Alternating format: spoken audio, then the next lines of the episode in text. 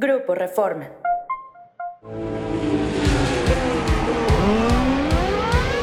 Wicked. fantastic, Checo. Absolutely fantastic.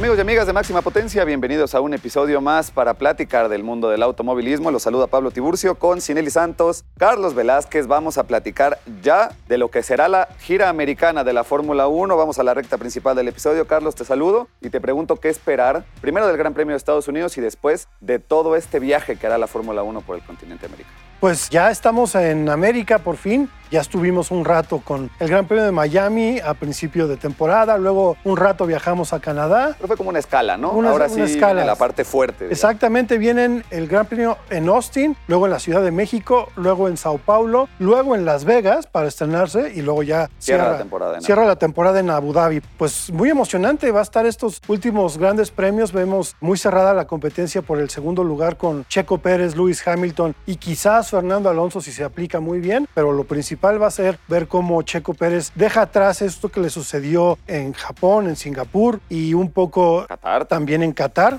si no es que un mucho.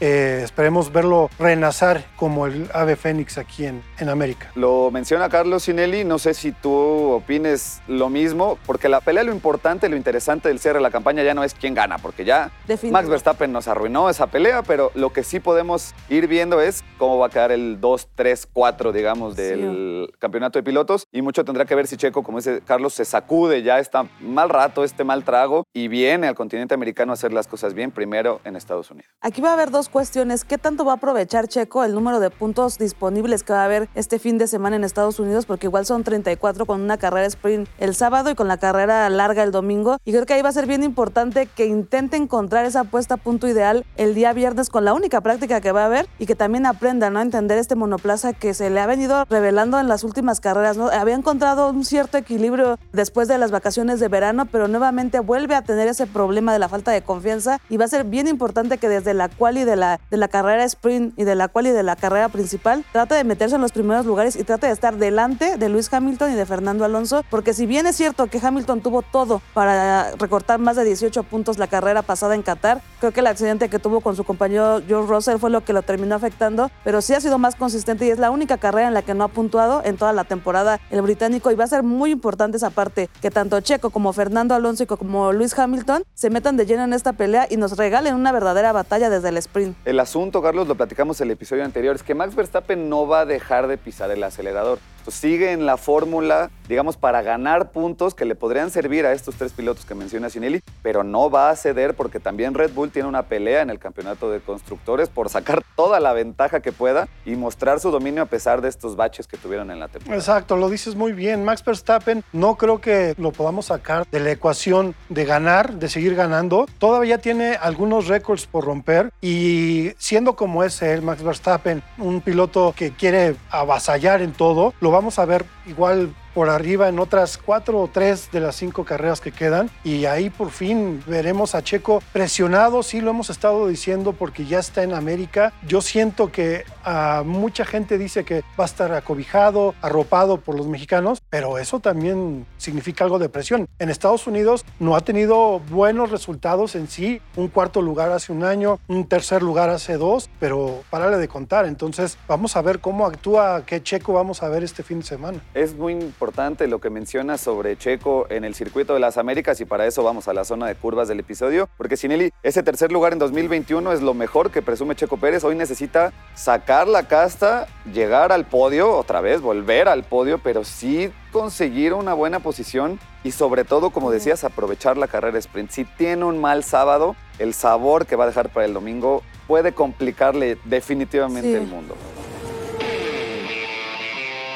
Y como dice Carlos, creo que también algo que le juega mucho en contra es que las estadísticas pues las tiene, digámoslo así, a la baja. Realmente el único podio que consiguió fue en el 2021 con Red Bull, fue ese tercer lugar. Y después de ahí, con sus anteriores equipos y el año pasado lo vimos ahí un poco batallando también por encontrar pues esa forma de sentirse cómodo en la pista, porque al final pues es una pista que sí te demanda por las tantas curvas que tiene, pero creo que al final una ventaja que tiene uno de sus rivales, que es Luis Hamilton, es que es el máximo ganador en este circuito de las Américas con cinco victorias y algo que siempre lo motiva al siete veces campeón del mundo es eso, que llega a una pista, la conoce, la sabe y aunque no tenga un auto tan superior como lo es el Red Bull, creo que al final está en igualdad de circunstancias porque si Checo no se encuentra con el monoplaza, ahí puede recortar un poco de diferencia el británico con este Mercedes que va a traer actualizaciones para este fin de semana y que promete que a lo mejor va a tener un ritmo similar como en el de Qatar, que lo vimos bastante fuerte, pero me parece que sí debe de apretar y que al final esa presión adicional que le va a ejercer el público y que también ya se dijo que no va a haber un ultimátum, que no, no va a pasar nada si no consigue este subcampeonato, puede que lo relaje un poco, pero yo no me relajaría tanto con la diferencia tan corta que tiene ya con sus dos rivales. ¿Qué les parece si escuchamos cómo está conformado el circuito de las Américas y volvemos para platicar un poquito más de lo que va a pasar?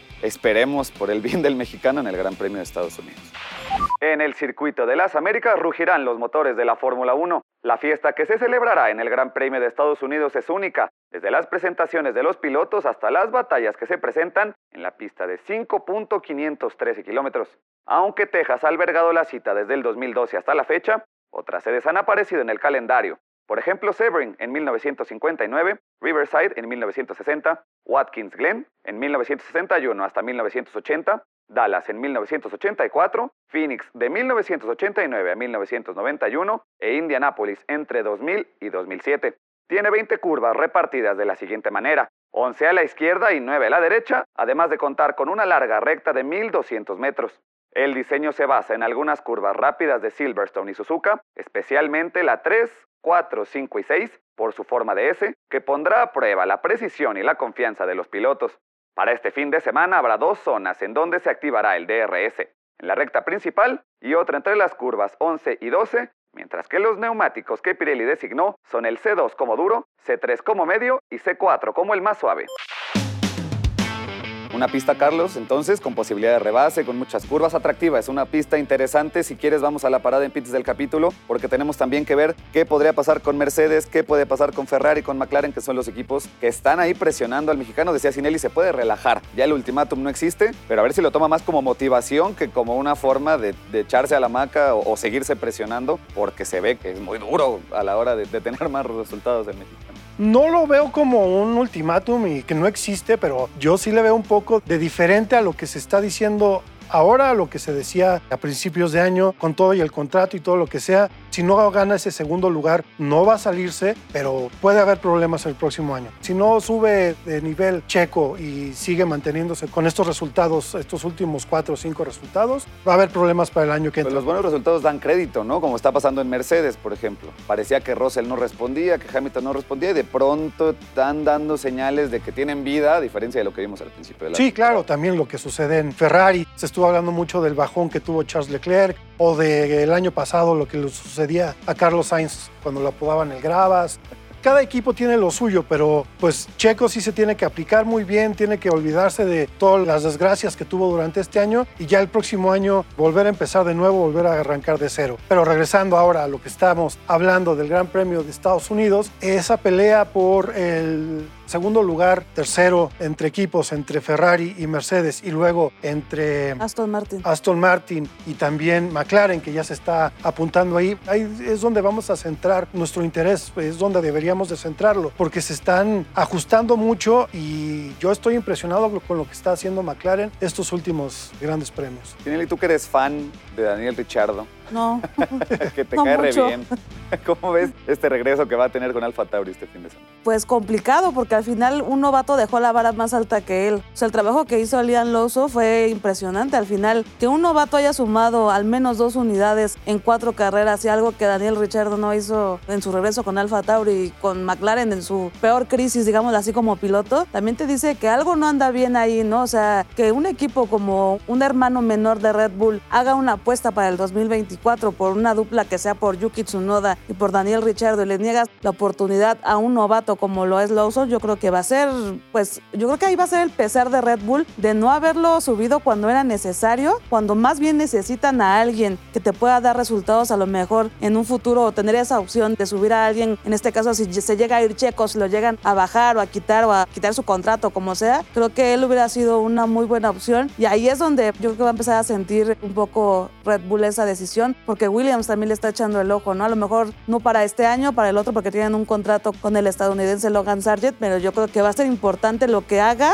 Richardo en estas últimas carreras, que demuestre realmente que regresó a la Fórmula 1 para ser mejor, para ese asiento, que es al que lo candidatean como el principal sustituto de Checo. Y creo que también sería muy importante revisar, ¿no? El caso de los novatos, que McLaren, como bien dice Carlos, es el que está resaltando, pero a mí me sorprende mucho la presión que Oscar Piastri sí le está ejerciendo a Lando Norris y algo que no hizo Richardo.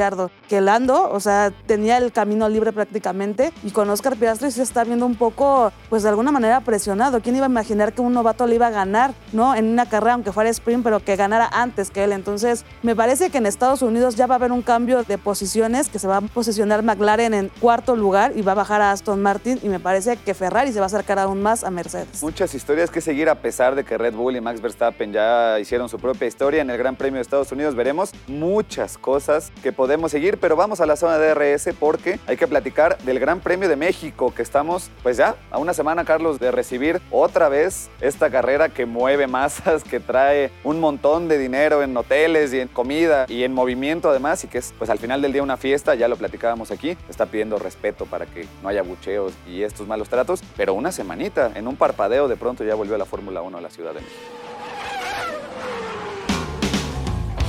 Es correcto, ya pasó un año de lo que vivimos en ese 2022 con la victoria de Max Verstappen, el segundo lugar de Lewis Hamilton y el tercero de Checo Pérez, un podio que se repitió, bueno, que sucedió igualito en 2021 y pues bueno, es la carrera más esperada del público mexicano y ya estamos preparando, ya toda la organización ha estado, como tú dices, con esto del El respect. el respect, pues vamos a ver cómo se comporta el público mexicano con todo lo que se ha estado hablando acerca de lo que dice Helmut Marco, que Max Verstappen llegue como campeón y a lo mejor no dé chance a Sergio Pérez de rebasarlo, que eso no va a suceder jamás en la vida, no lo veo haciéndolo. Que la, que gente lo tenga claro, ¿no? Exactamente, No que, va a todo sea, que todo sea familiar, como ha sido el Gran Premio de México durante muchos años. Es la expectativa, ¿no? Que tiene la gente, el comité Sí. organizador, las personas que están involucradas en que esta carrera pues siga siendo, como ha sido durante muchos años, la mejor de todo el calendario. Sí, y al final que también es una carrera que está motivada porque tienen un piloto local, un piloto mexicano en la Fórmula 1 que sea como sea actualmente es subcampeón del mundo y que es un orgullo para los organizadores del Gran Premio tener a alguien tan importante como Sergio Pérez representando al país ¿no? a, lo largo del mundo y por eso traemos una entrevista muy interesante con Rodrigo Sánchez, director de marketing pues, de la carrera que se corre en el Autódromo Hermano Rodríguez y que por cierto ya están montados ¿eh? los hospitalities en el autódromo para que vean que la fiesta se va en serio. Vamos a escuchar entonces a Rodrigo Sánchez y volvemos aquí a Máxima.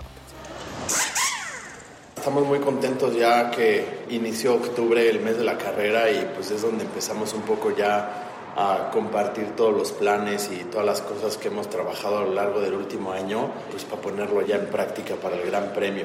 Mira, sin duda el evento desde un aspecto de diseño para nosotros siempre ha sido un evento familiar y si te das cuenta, incluso la transición de gente que va yendo de viernes, sábado hasta domingo va cambiando un poco y van muchos niños, van familias, Sí. este, van grupos de amigos, entonces incluso toda la parte de- del servicio, en la parte de atrás de gradas, este, todo el- como el entretenimiento que hay en el fan zone y etcétera, es un tema que está enfocado realmente hacia un evento familiar, ¿no? No es un, Claro. no es un evento para mayores de edad nada más. Sí. Entonces es algo que sin duda queremos seguir fomentando y sin duda en, términos del automovilismo, pues para que siga creciendo y siga evolucionando como lo ha hecho en los últimos años, pues de cierta manera necesitamos poder impactar de manera positiva a estas generaciones que vienen creciendo y que se vayan enamorando no solo de Fórmula 1, sino del automovilismo como tal. Siento yo que a veces en general la gente, y quizás me incluyo, es un tema de a veces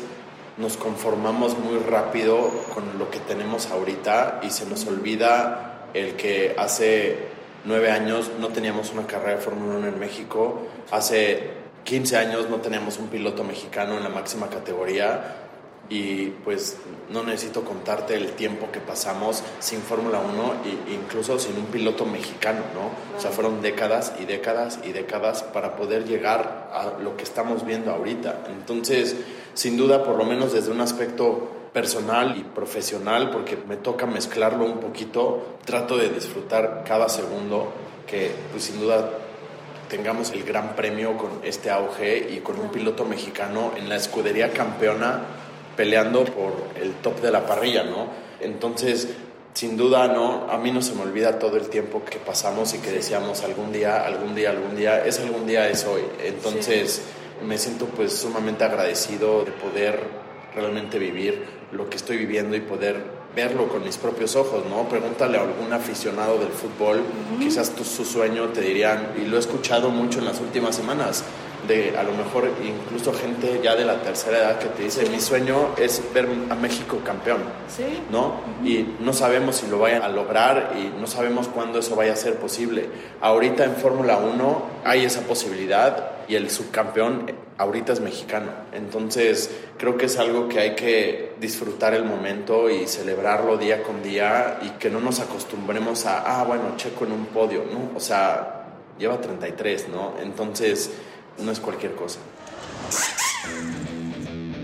Estas son las expectativas del comité organizador, llamemos del Gran Premio de México, que quiere un ambiente familiar como seguramente quieren en el Gran Premio de Estados Unidos. Este fin de semana, pronóstico, Carlos, para ya ir despidiendo el episodio en esta bandera. Antes de dar mi pronóstico, vamos a dar los horarios. Ya a partir de este fin de semana, en horas, ya empieza el Gran Premio de Estados Unidos. Este viernes es la práctica número uno. Nada más va a haber una práctica que es a las once y media de la mañana. A las 3 de la tarde se corre la calificación de la carrera dominical. Luego tenemos el sábado de sprint, empezando con el sprint shootout a las 11 de la mañana. Y ese sábado 21, eh, la sprint a las 4 de la tarde. Ya son horarios un poco más Humanos. humanos para esta zona del mundo, del planeta Tierra. Y el domingo, para cerrar, a la una de la tarde va a estar empezando el Gran Premio de Estados Unidos, en donde yo, ya voy a dar mi pronóstico. sí, viene la carpeta. Yo creo que va a estar Max Verstappen volviendo a ganar. No me voy a dificultar en los pronósticos. Vamos a ver a Lewis Hamilton en segundo lugar y en tercer lugar a, yo creo que Lando Norris. Checo un cuarto lugar, yo lo veo. Y el sprint nada más,